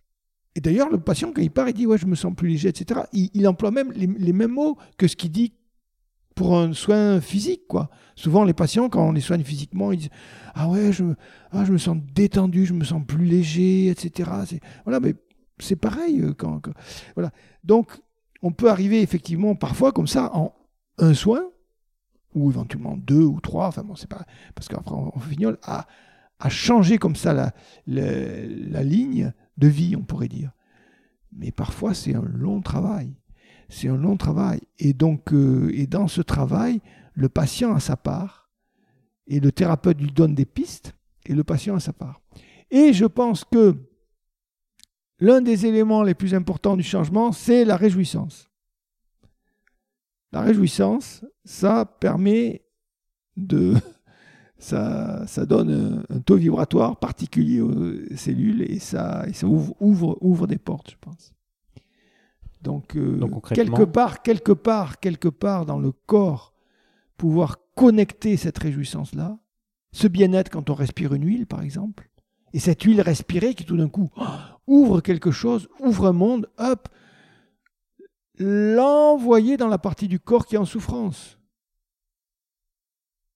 Et peut-être euh, euh, à partir de là, hop, se connecter à une scène et changer la scène qui nous a fait souffrir. Et donc, hop, tout d'un coup, il y a, y a un espace qui se crée. Il y a plus de place. Et ça fait du bien. Et c'est bon. Et ce qui est bon, ça réjouit quand même. Mhm. Tu connais la PNL euh, Oui, j'en ai entendu parler. Mais... ça, se rapproche quand même beaucoup de, ce que tu décris là, quand tu changes la scène, et de ce que tu décris dans le livre à la fin. De... Ça, ressemble beaucoup à des techniques de PNL. Bon, comme beaucoup de choses se ressemblent dans, le ben soin. Et tu, tu, dis à un moment donné que lever un nœud émotionnel sans proposer un travail au patient est en quelque sorte voler sa guérison au patient. Tu te rappelles? Oui, oui. Est-ce que tu pourrais parler de ça, de, l'espèce de, de, besoin de, que, la guérison vienne de l'intérieur, que vienne, vienne, du patient et soit pas lié à un apport extérieur C'est-à-dire, bon, là, c'est peut-être un peu radical ce que j'ai dit aujourd'hui, je le dirais peut-être avec plus de, de nuances. Bruno Repetto, il est très radical. Euh, moi, je suis plus dans la, tu vois, dans l'oscillation. Je vois. Donc là, là c'est peut-être un propos qui est un petit peu radical, mais d'une façon générale, euh, on travaille avec le patient. Euh, on ne travaille pas à son insu. Ça, c'est très important. Je pense que c'est très très important. Et, là, par contre, je suis aussi radical que Bruno. Et voilà, on ne travaille pas à l'insu du patient. On travaille avec son accord euh, et, c'est important aussi de, l'informer de ce qui est fait et de l'informer du fait que ce qui est fait va pouvoir éventuellement changer son comportement et changer sa vie. Parce que quand on change le comportement, on peut changer sa vie. Parce que, en fait, ce qui émane de moi va attirer ce qui va m'arriver. Donc si je change ce qui émane de moi, il va m'arriver des choses différentes. Euh, je suis un océan d'informations qui interagit avec d'autres océans d'informations. Si mes informations vont tout le temps dans une direction, je vais me connecter avec des informations qui vont plutôt dans cette direction-là. Mais si à un moment donné je change un petit peu le programme et que je balance d'autres infos, ah ben tiens, ma vie va peut-être changer je vais peut-être euh, avoir de nouveaux amis, mais je vais peut-être aussi me séparer euh, euh, d'autres amis, ou parfois il y a des ruptures dans, les couples, etc. Parce qu'il y a un cheminement qui se fait, qui fait que c'est plus possible. C'est plus possible. Donc, il y a cette dimension-là dans le, dans le soin. Quand on va chercher dans la profondeur. Hmm, ça me va comme réponse. oui, je pense que. oui, tu trouves que tu as bien répondu. oui, c'est-à-dire que c'est développer tout un aspect euh, dont on n'a peut-être pas parlé, dont tu veux peut-être parler plus tard, mais c'est tout, tout cet aspect euh, euh, qui fait qu'en fait on est, on est au croisement de cette direction. Le centre, ce que nous sommes, notre être, l'arrière et l'avant, symboliquement, l'arrière, on pourrait dire que c'est le passé, c'est ce qui est derrière nous. C'est le transgénérationnel aussi. Et donc on est dans ce bain d'informations de l'histoire passée, de notre histoire, de l'histoire même de notre peuple aussi, parce qu'on est voilà, mais aussi éminemment de l'histoire de nos lignées, de la lignée parentale, euh, masculine et féminine. Donc la lignée des femmes et la lignée des hommes. Donc derrière, il y a, tout ça. Tout ça, ça nous fait, ça nous construit. Devant, ben devant, il y a le futur, il y a les générations futures. Donc il y a cette dimension entre le passé et le futur. Et où est-ce que je me situe, moi? Est-ce que je me projette? Est-ce que j'avance en regardant derrière? Est-ce que je veux à tout prix aller devant et je ne veux pas vous considérer ce qu'il y a derrière, etc. Ou est-ce que j'arrive à être dans le présent? Me situer dans le présent, au centre. Mais il y a aussi le bas et le haut la terre et le ciel, la matière et l'esprit. Et où est-ce que je me situe entre la matière et l'esprit? Est-ce que je suis très dans la matière et que l'esprit ne m'intéresse pas du tout? Est-ce que je suis très dans l'esprit et que je ne veux pas être dans la matière? Parce que la matière, ça me fait chier en fait, la matière. En fait, je voudrais être désincarné. En fait, je voudrais être un être de lumière. On rencontre des gens comme ça et qui souffrent à cause de ça. Parce qu'au fond, ils ne se sentent pas bien sur Terre parce qu'ils n'aimeraient pas être sur Terre. La vie sur Terre ne les intéresse pas parce que c'est la confrontation à la matière. Oui, mais si on est sur Terre, on est, on est confronté à la matière. Donc accepter de se situer, de choisir un espace entre ces deux extrêmes. Et puis pareil, la gauche et la droite. Sur un plan symbolique, euh, la gauche le yin, la droite le yang. Euh, l'ombre et la lumière, le féminin en moi et le masculin en moi. Ce que, ce que j'exprime à l'extérieur et ce que je vis à l'intérieur et trouver cet équilibre-là. Donc je suis en fait au centre de tout ça. Donc là, il y a un, max d'informations dont j'ai conscience et dont j'ai pas conscience. J'ai peut-être pas conscience que sur la lignée paternelle, il s'est passé un événement il y a quatre ou cinq générations et qu'en fait ça, ça a donné, ça a imprégné, ça a imprégné les générations suivantes d'un goût particulier et que ce, qui, ce que je vis aujourd'hui, c'est directement en lien avec cette histoire-là qui est loin derrière moi. Voilà, donc j'ai peut-être pas conscience de tout ça, mais c'est là. C'est pour ça que je parle d'un océan d'informations. Et à un moment donné, ça peut être très intéressant parce que parce c'est pour ça que Repetto dit bien bienheureuse maladie. C'est-à-dire qu'à un moment donné dans ma vie, je peux être confronté à quelque chose qui va faire que merde, je ne peux pas continuer à fonctionner pareil. Si je continue à fonctionner pareil, je vais droit dans le mur. Donc, il faut que j'arrête de fonctionner comme ça et que je considère d'autres paramètres. Alors, est-ce que je me situe bien au centre de, ces six directions? Est-ce que je suis bien à la septième direction? Voilà. Est-ce que je suis bien au centre ou non? Et je vais et, là, c'est le début d'un travail. Non, c'est intéressant. Juste une petite précision parce qu'il y en a qui prennent des notes. Il y a beaucoup d'étudiants ostéo, je sais pas, d'étudiants entre guillemets ou de gens avec l'esprit étudiant qui prennent des notes pendant les podcasts. Ils m'envoient des, des, messages pour me dire le côté yang, c'est le côté gauche, on est d'accord. Le côté yin, le côté droit. Alors, ah, c'est très intéressant. Alors, je dirais que euh, je te donne mon, mon, référentiel, comme ça j'ai une réponse. Euh, Alors, si je suis face au soleil, je m'imagine assis en train de méditer face au soleil. Devant, j'ai le sud, derrière, j'ai le nord. D'accord? À ma gauche, il est midi. À ma gauche, j'ai le soleil levant, le soleil qui se lève à l'est. Le soleil levant, c'est triangle, le soleil. À ma gauche, le soleil est yang. Mais ça vient éclairer le yin à l'intérieur de moi. C'est-à-dire qu'à l'intérieur, la gauche, c'est le yin. Et à l'extérieur, c'est le yang. Et à l'ouest, le soleil se couche. Le soleil se couche, donc on va rentrer dans la nuit. La nuit est très yin. C'est l'ombre. C'est ce qui est, c'est ce qui est, c'est, les besoins, c'est l'inconscient qui s'exprime la nuit. Donc à l'extérieur, c'est la nuit. Et à ma droite, en fait, c'est le yang. Ouais, je vois, je vois ton référentiel. C'est-à-dire que si tu as un patient qui te parle du côté gauche, etc., etc. tu vas le mettre en connexion avec, du yin. Alors qu'un acupuncteur le mettrait peut-être en connexion avec du yang, un problème yang.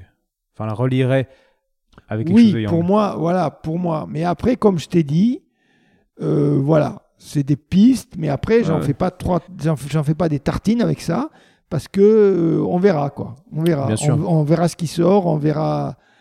Euh, tu sais, c'est très marrant parce que l'autre jour j'ai eu une patiente et en fait, euh, je sens qu'il y a un truc transgénérationnel. Et en fait, mentalement, je me dis c'est avec son père. Mais c'est très mental. Là, tout d'un coup, je ne sais pas pourquoi. Tu vois, je, mentalement, je, hein, et, je me, et donc je suis attiré sur son rein gauche et je travaille sur son rein gauche. Tagadak, tagadak, et je remonte de génération en génération. Je fais un travail. À la fin, je me rassieds et je note ce que j'ai fait. Puis je me suis dit, mais tu t'es trompé parce que le rein gauche, c'est la génération, pour moi, c'est le féminin, c'est la lignée des femmes. Je me suis dit, merde, je me suis trompé. Bon, je me suis dit, écoute, on verra bien. Mais j'avais décidé que le problème était avec le père, en fait. Et puis la consultation après, en fait, on reparle et tout, elle s'exprime et tout. Puis en fait, je me dis, mais en fait, c'est la lignée des femmes qui. En fait, ce que je ressens là, c'est vraiment que le problème, il vient de la lignée des femmes. Et je regarde et je me dis, ah mais oui, la dernière fois, en fait, sans le savoir, c'est là que j'ai travaillé. C'est-à-dire qu'en fait, je ne me suis pas trompé. Non, non, non, non. Mon mental, il m'avait raconté une connerie et j'étais parti euh, euh, bille en tête parce que j'étais peut-être pas assez à l'écoute, assez aligné, etc. Et que voilà. Mais quelque part, je suis allé là où il fallait. Mes mains, elles m'ont amené où il fallait. Et c'était bien le côté gauche. C'était bien la lignée des femmes. Voilà. Ok, merci pour ces, précisions. On va finir euh, en parlant d'ostéopathie. Ça fait combien de temps? Ça fait déjà 1h27 qu'on parle. Ça commence à être un long podcast. Euh, tu cites Steele euh, dans ton livre plusieurs reprises, je crois, et dans ton article que tu m'as envoyé. Et je découvre en l'homme un univers miniature, je trouve la matière, le mouvement et l'esprit. Ça, c'est Steele qui raconte ça. Est-ce que, est-ce que tu peux nous expliquer Je suis étudiant ostéo, ça fait 10 ans que je suis diplômé. Est-ce que tu peux m'expliquer ça? Ah oui, j'aime bien, avec plaisir. C'est une question qui me fait plaisir parce que je trouve que c'est une question qui est c'est très vaste.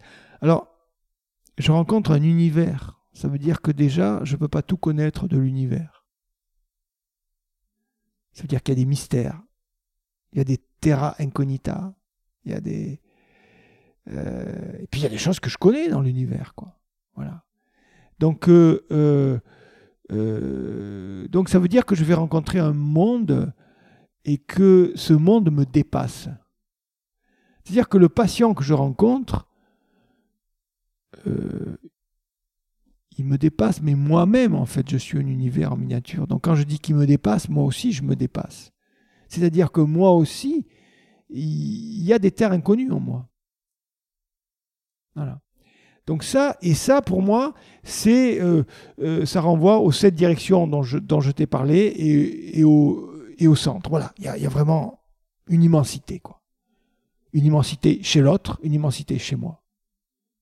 Et ça, c'est quand même, c'est quand même merveilleux, parce que c'est aussi le mystère. Et c'est Einstein, je crois, qui, parlait du, mystère et qui disait qu'au fond, c'était un, moteur euh, fabuleux, le mystère, en fait. Voilà. Donc, euh, euh, donc, je rencontre un univers en miniature. Alors, j'y trouve la matière. Ben ouais, quand je pose mes mains, je trouve la matière. Ben ouais, je sens des muscles, je sens la peau, je sens les os, je sens les viscères, euh, ah ben tiens, euh, la prostate, c'est comme ça, je sens la prostate au bout, des doigts, je, et puis je m'aperçois que putain, elle bouge la prostate, c'est incroyable parce que j'aurais pas cru qu'elle, que, que, la prostate bougeait. Mais si, si, elle bouge, et puis, ah, puis là, là, à travers le gris costal, je sens la densité d'un foie. Euh, à travers le, le, costal, je sens un poumon. Ah, c'est incroyable. Voilà, donc, donc je rencontre la matière. top. Alors, je rencontre d'esprit. Ça, c'est plus difficile à expliquer, mais je rencontre d'esprit. Ben oui, je rencontre d'esprit. C'est très marrant parce que les mains posées sur la tête, ben, je sais, mais ça, c'est avec le temps, ça va venir. Faut pas faut pas s'énerver, mais ça va venir. Je sais, par exemple, si le patient euh, Enfin, je sens, je sais pas, parce que je sais. Non, mais je sens, je sens si le patient il est dans ses préoccupations. Il se dit, putain, alors après la consultation, là, il faut à tout prix que je sois à l'heure. Il faut que je prenne le métro. Il faut pas que je loupe le truc. Et puis alors la réunion de boulot, ça va être, il va falloir que je fasse ceci. Ça. Donc je sens, je sens l'esprit qui, qui, travaille. Ou je sens si le, si la personne est là, nada, rien du tout. Ah, je suis là pour moi, cool. J'apprécie, je déguste cet instant présent. Je sens ça. Donc, je vais sentir l'agitation de l'esprit. Ou pas. Donc, je sens la matière, je sens l'esprit, mais je sens la matière, le mouvement et l'esprit. Alors le mouvement, c'est quoi?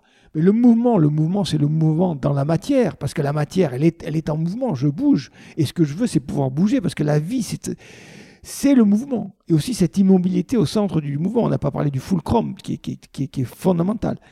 Donc, euh, euh, voilà, donc, donc je sens la matière en mouvement. Mais en fait, comme je te l'ai dit, la pensée aussi, elle est en mouvement. Parce que la pensée, peut faire, hop, elle peut arriver à faire le vide et à ouvrir un espace de vide. Si l'espace est vide, la pensée peut se remplir d'autre chose. Si c'est plein, ça ne peut pas se remplir. puis la pensée, elle peut être agitée, puis elle peut être, elle peut, être, elle peut avoir différents pôles d'attraction, etc. Donc là, donc il y a du mouvement dans la pensée. Et si la pensée se fixe, c'est aussi problématique que si le corps se fixe. Si mon genou ne peut plus bouger, ça me pose de putain de problèmes. Mais si ma pensée se fixe sur un événement particulier et que je vois la vie qu'à travers cet événement-là, ça va me poser de putain de problèmes. Donc, je rencontre le mouvement dans le corps physique, je rencontre le mouvement dans la pensée, mais je rencontre le mouvement entre le corps physique et la pensée, il y a un mouvement. Ça, c'est quand même très très intéressant. C'est-à-dire que si j'ai une pensée particulière, ah, je vais sentir que mon corps, waouh, il va avoir une réaction. Soit une réaction de détente, il va se relâcher, plus d'espace, soit au contraire se figer, se densifier. Donc il y a une interaction entre la pensée et le corps physique. Et le corps physique, c'est pareil. C'est-à-dire que si j'ai une sensation de bien-être et que je m'y connecte, toc, ça va rejaillir aussi sur mes pensées. Donc il y a cette interaction, ce mouvement entre le corps physique et la pensée. Mais qu'est-ce qu'il y a entre la matière, entre la matière et, et l'esprit? Alors chez Steele, on pourrait dire qu'il y a l'âme, hein. il, il, y a un troisième truc, c'est l'âme, on pourrait dire. Mais bon, mais là, on va être entre le ciel et la terre. En fait, il y a moi et il y a les émotions, en fait. Donc, ce mouvement, c'est aussi les émotions qui sont extrêmement labiles, rapides. Ça va encore plus vite qu'une pensée, l'émotion. Pof, ça, ça court-circuite en fait la pensée. Après, la pensée peut construire autour d'une émotion. Une peur, après, peut être construite. Je peux avoir peur que le ciel me tombe sur la tête. Là, ça devient une pensée, en fait. Là, on passe de l'émotion à la construction mentale, à la représentation. Mais si tout d'un coup je sens un truc qui me tombe sur, la tête et que j'ai peur, là c'est pas c'est pas une construction. Je vais sentir une poutre qui me tombe sur, le crâne et je vais avoir peur de mourir. Ah ça c'est pas euh, voilà ça ça pas une pensée, c'est une émotion et ça va très vite. Donc effectivement je rencontre la matière, je rencontre l'esprit, la pensée et les émotions. Je rencontre tout ça et bien sûr, j'essaie d'harmoniser tout ça, d'aligner tout ça, c'était un mot très très juste. Donc ça fait très très référence aux trois foyers euh, taoïstes, aux trois dantiennes en fait. Et voilà. Et donc, euh, oui, je trouve que cette phrase est, magnifique. Cette phrase est magnifique. Euh, oui, en plus, un, univers en, miniature aussi. Euh, ça fait penser à l'infiniment petit aussi. Et à l'espace, parce qu'on est surtout, on est même la matière, dans la matière, bon, il y a beaucoup d'eau dans notre corps, mais il y a surtout de l'espace. On est surtout de l'espace. Et ça aussi, c'est incroyable. Donc ça, ça, contribue au mystère, quoi. Voilà. Donc euh, c'est une très belle phrase. Merci beaucoup. C'est top de finir sur cette phrase. On va s'arrêter. Ben oui, c'est fini. Hein. C'est dommage, c'était sympa. Ouais, ouais.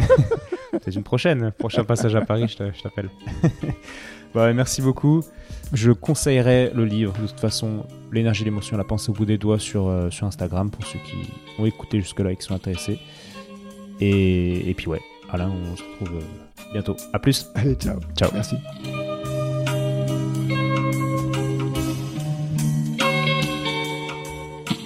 Bravo, tu as écouté cet épisode de Et surtout la santé jusqu'au bout.